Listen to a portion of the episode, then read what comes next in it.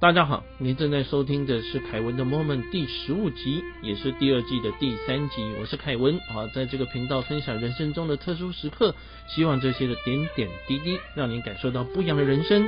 这一集继续要分享的是一个瑜伽行者的自传啊，这是贾博士最喜欢的一本书，作者叫尤加南达哈，他是呢印度的瑜伽大师。诶。这位大师在年轻的时候翘家了，哇，这个是很特别的哈。我们呢，啊，在这一集就要跟大家哈，从翘家的时候呢，哈，开始跟大家聊。就尤加南达跟他的高中同学叫阿玛，两个人要一起逃家到喜马拉雅山，啊，希望在山里面找到他们的上师。哦，各位，这是不是很像以前我们看那个武侠小说哈？有人要到深山里面，好像华山、泰山。好，去找里面的山洞里面可能有住着这种武功的大师，在里面做了十年、二十年的内功，哈，然后可以啊一夕之间得到一家子的功力，哈，当然一家子是六十年，我们刚刚举的十年、二十年是一个例子啊，哎，这这是有点像，哈，好，我们再回来讲尤加南达的例子，他和呢这个阿玛出门啊，然后在往车站的路上，哈，先去接堂弟。堂弟叫做雅廷达哈，呃，他也要参加他们这个寻找丧尸的活动，要先坐车，然后还要再转车啊，才能够到喜马拉雅山山脚下。这火车开火车开的时候呢，这尤加南达就坐着就非常兴奋，他说：“丧尸带领我们穿过宇宙意识的大门，肉身会充满能量，山上的野生动物会乖乖的靠过来，老虎会让我们摸它，哦，会像猫一样的温驯。”他想这个。样子哈，自己越想越觉得很真实哈。然后这个同学阿玛呢哈，就会心一笑。雅婷达就他堂弟听到这里的话呢哈，就把头转过去看外面，然后突然说：“我们把钱分成三份，然后要转车的时候各自买票，人家就不会猜到我们是一起行动的。毕竟三个年轻人啊，自己要要坐这么远的车啊，到喜马拉雅山山脚下，好像有点引人注目。”这尤娜南达想一想有道理啊，就做了这样决定啊。要转车的时候就分开了。结果等到在月台上面等等等等半天，这雅婷达也没有出来。他也不知道他跑到哪里去了。他突然之间发现说，这表弟应该是回去了哈，所以他就哭得像个小孩一样。他跟阿玛说：“我们必须要回家了。”这雅婷达溜了，这是一个凶兆。啊，这次注定失败。但是阿玛说：“你不是很爱神吗？就有人背叛你就打退堂鼓。”哎，他想想也有道理。求道访道，当然会有一些的挫折嘛，没有挫折才奇怪。好，所以他又静下心来跟阿玛商量。因为呢，尤加南达的哥哥好以前就知道说他有这个想法，以前也找过他。所以他有可能随时哈呃会透过各种的方法来拦阻他们前往喜马拉雅山去找他们的上司，所以他就说：等一下如果有人来问话哈，我绝对不会说假话的。这阿玛说：没关系啦，木空达啊，就尤加奶奶年轻时候的名字，你保持沉默啊，我说话的时候你就不要说就对了啊。这时候果然就有一个这个站务员过来了。手里面拿着一封的电报，哈，他说：“你们是不是赌气逃家啊？”这尤加南达很开心，他说：“才不是啊，因为他真的不是赌气逃家嘛，啊，他是想要寻师访道啊，所以他就是觉得他没有说谎话。那这个站务员的话呢，就改问这个阿玛了，因为电报上面说是三个人，那现在都看到两个人，两个小孩。他说：那还有一个小孩在哪里呢？”阿玛就说没有，你就看我们就是就是两个人呢。另外一个人我怎么变出来呢？他说那你就叫什么名字？这阿玛就说呢，我叫汤姆斯，妈妈是英国人，父亲是改信基督教的印度人。他说那你朋友叫什么名字？他说叫做汤姆森，一个叫汤姆斯，一个叫汤姆森。两个人这个站务员了哈，就被他们的话还还。还唬得一愣一愣的啊！最后还把他们送上这个呃欧洲人专用的车厢哈，因为以前在印度的时候，有的地方是欧洲人才能坐的车厢啊。那他真的以为他们是混血儿，就把他送上去。结果呢，在月台上面，他们真的看到就是这个电报哦，刚刚那位站务员手里面拿那个电报，他看到这个内容，他说有三个孟加拉的小孩啊，因为他是孟加拉籍，穿衬衫啊，然后呢要扣留，一定会有重赏。但是他还讲了他们的路线，这时候尤加南达就想，就跟阿玛说：“你一定是在日日历上做记号了。”所以他的哥哥就看到了，这阿玛就承认，他的确是会喜欢在日历上做。我们在哪一天啊？什么时候出发？要从哪里到哪里？好，那这个东西一定是被发现了嘛？不然他们怎么知道他们在哪里？好，坐到哪里？然后哪里要转车？结果在下一个车站啊，又遇到呢。他们的邻居啊，也收到这个尤加南达的哥哥叫阿南达的电报啊，要来找他们。他说请他网开一面啊，那这个邻居哎拿他没辙。就在这个时候呢，哈，他们呢买票到了一个叫做瑞斯凯斯的地方啊，因为这个是一个圣地。结果呢，他们在这边被警察发现了。他必须要把他们扣留他们的钱，等到他们的家人到来。这警官就问了哈，问了他们的目的啊、想法，为什么这么做之后，他才知道说他们想要去喜马拉雅山去找丧尸哈。那这个警官因为时间也还有，也想安抚他们，就跟他们讲了他自己的这个呃真实的故事。他说呢，他才遇到一个圣人啊，他和他哥哥呢，这个警官哈，还有他哥哥都是。两个都在当警察。五年前的时候，哈，那因为呢，听说有个杀人犯在恒河的旁边。那这位杀人犯哈，为了要抢劫一些去恒河的朝圣者啊，就乔装成苦行僧。各位哈，那印度啊啊，有一些的僧人哈，他们是衣着可能是比较破烂的啊，所以叫做苦行僧。但是他们并不注重物质的享受。就他们呢，真的发现说有。有这样子类似的一个人，就一直叫他站住，结果这个苦行僧就不站住，他们就冲上去制服他。那这个警察因为太紧张了哈，还用斧头砍下去，结果就砍到这个人的右手。哇！这位僧人没有叫，也没有看伤口，继续的走。他就冲到他前面去，结果这位被砍的这个僧人说：“我不是你们要找的人啊！”就他发现他。他伤害了无辜的人啊，他觉得非常的抱歉，他就这个警察了哈，车站上面的这个警察就跪下去请他原谅，然后要帮他包扎止血啊。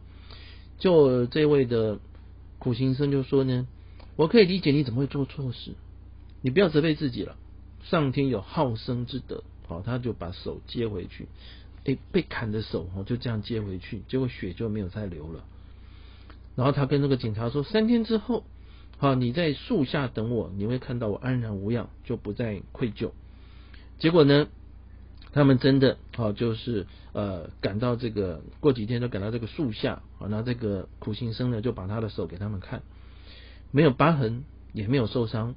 他说：“我要到喜马拉雅山的山上去隐居啊。”说到这里，这车站的警察就拿出一份。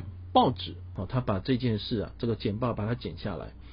那这报纸上是把这件的事情把它夸大了哈，说这个警察呢哈几乎把僧人的头把它砍断啊，但是刚刚这个警察转述的时候是说是砍他的手嘛哈，报纸上讲的是砍僧人的头啊，显见有的时候哈夸大了，好像在古今中外哈海内海外都一样会发生的情况。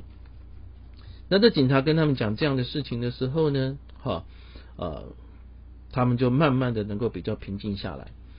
几天以后，尤加南达的哥哥阿南达，好，还有他高中同学阿玛的哥哥也赶到了，他非常的生气，然后他哥哥呢就把他给带回去，好，但是当然也是要转车。那在转车呢，他的哥哥啊还安排了一位的经师，啊，就是呢。经典啊，经典的老师啊，那这个经典的老师呢，还有他的儿子啊，就答应了他哥哥要来劝他。那他们就轮流跟这个作者，也就是尤加南达讲：你放弃俗世的责任，会有很多不幸；你也找不到神，你没有世俗的历练，你也没有办法去消除业障。那这个时候他心里想一想，越听越觉得有道理，他开始祷告说：“哎，到底我要出家还是要做一个俗人呢？”哦，就在这个时候呢，好在门外经过一位的苦行僧走过去，那这位苦行僧呢，就跟这个有家男的讲。好，是从站在门外了，好跟他讲，你今生必定要走上出家的路。让他听了又惊又喜哈，因为他过去听看这一个苦行僧在说什么嘛。就这经师还有他的孩子呢，就一直讲啊，你不要靠近那个人，不要靠近那个人哦。那他这个苦行僧呢，哈，他甚至这个经师还说，这个这一位苦行僧跟你一样神经是有毛病的哈。但是他至少心里比较安静下来，啊，就跟着他哥哥呢一起回。加尔各答就他们家哈，他问他哥哥说：“你怎么知道说我们到底怎么离家的呢？”然后去学校发现说呢，好，你们离开教室以后也没有回家，然后去阿玛的家里，就我们讲他会在日历上面做一些的记号哦，所以就看到了呃行程表。那甚至于呢，还听车夫讲啊，到车站车夫讲。所以有三个年轻人，哈，还把皮鞋送人，然后穿着衬衫。可能在那个时候是很少人穿衬衫了，哈，一百年前的印度是很少人穿衬衫，所以就印象很深，啊，就被记起来了。哎，原来是这样，就在不同的地方，哈，也透露了出来呢。他们想要去哪里？那他又问说他的堂弟雅汀达到底怎么回事？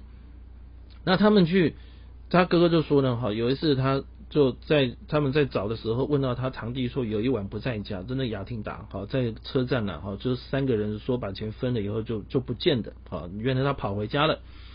那但是他问他堂弟呢，诶，当初虽然跑掉还蛮讲义气，这雅汀达都不讲，他哥就火了，把他拖到警察局去哈，结果他就乖乖的把事情讲出来。这雅丁达说他本来是想要跟尤加兰达他们哈一起去。喜马拉雅山希望能够碰到大师，但是呢，这尤加南达就说了：“哇，喜马拉雅山的山洞会有很多喜悦，老虎呢会像猫一样坐在我们旁边。”就他听了都吓呆了，额头冒汗。他说：“如果老虎对我们无动于衷，他会像猫吗？那老虎就可能把我们吃掉了。”搞半天，原来他的堂弟其实不是一开始就背叛他们。是听到他讲的那个慷慨激昂的话，说老虎会像猫，但是他担心说老虎万一不像猫怎么办？所以他那个时候才跑掉。他说：“哎啊，至少然后啊，他不是一开始就背叛我们，而且是被警察凶的时候呢，哈，他才招出来，所以他也就原谅了他的堂弟啊。”那回到这个加尔各答的时候呢，哈，他的父亲呢帮他找了一位老师啊，这位老师呢叫史瓦米凯巴南岛，哈，所以各位就知道说，因为名字很长啊，为了怕大家记不起来，这名字我就不再重复啊，就是他父亲帮他请的这位老师，后来他才知道说，这位老师原来是拿西里马哈塞，我们之前提过的这个大师哈，他母亲的师傅哈啊，他这位老师就是拿西里马哈赛的大弟子。所以呢，他跟他老师啊在聊瑜伽，同时呢啊在聊一些心灵上面的事情，反而比经术上面的事情还要多。这也是这也就是说，你虽然说想要去求道啊，没有求成功，但是也意外的得到一位老师哈啊，可以在你旁边然后给你很多的想法和经验。那这老师呢也跟他提了一个呃，当年哈。他的拿西里马哈赛这位老师啊，哈的一个奇迹。他说他有位师兄哈，他是瞎眼睛的，但是他是因为哈从出生来他就看不见，所以他就说呢，哎你你要不要求上师看看哈，看他能不能够让你看得见？就第二天这位的师兄哈就跟就跟老师讲，老师说他没有医病的能力。他说上师啊。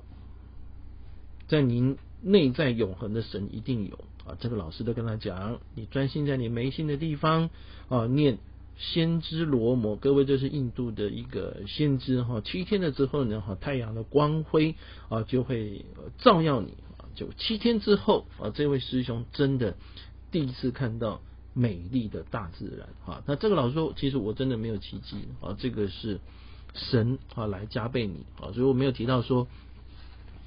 这样子的特殊的情况哈，其实在这本书里面呢有很多，那大家呢哈就把它当成一个呃事件哈来阅读，这样就可以了。好，这就是他逃家的一个经历哈。那么接着呢哈，再跟大家提一个还蛮特殊的现象，他遇到一位呢哈无中生有的香气圣人。有一次呢，他到庙神庙去。就遇到一个老朋友，那时候老朋友的话呢，每次遇到他就一直讲话，一直讲话。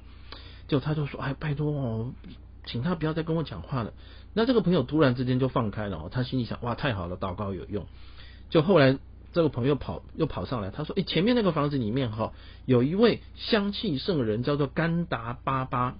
他说甘达巴巴是做什么的呢？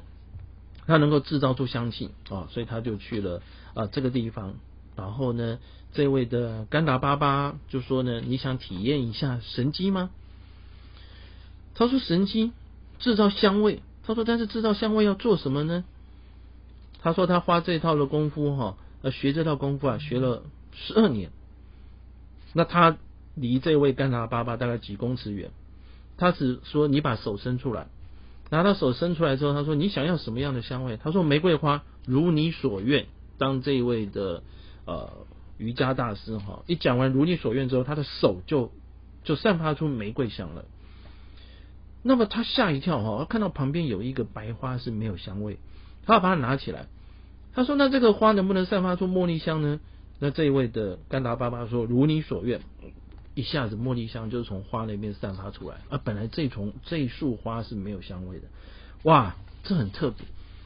他回家的时候呢，他他想说自己是不是会被催眠了哈？但是呢，他姐姐跟他讲说，他姐姐也闻到，所以就代表说不是他被催眠而闻到，而是真的有这个香味。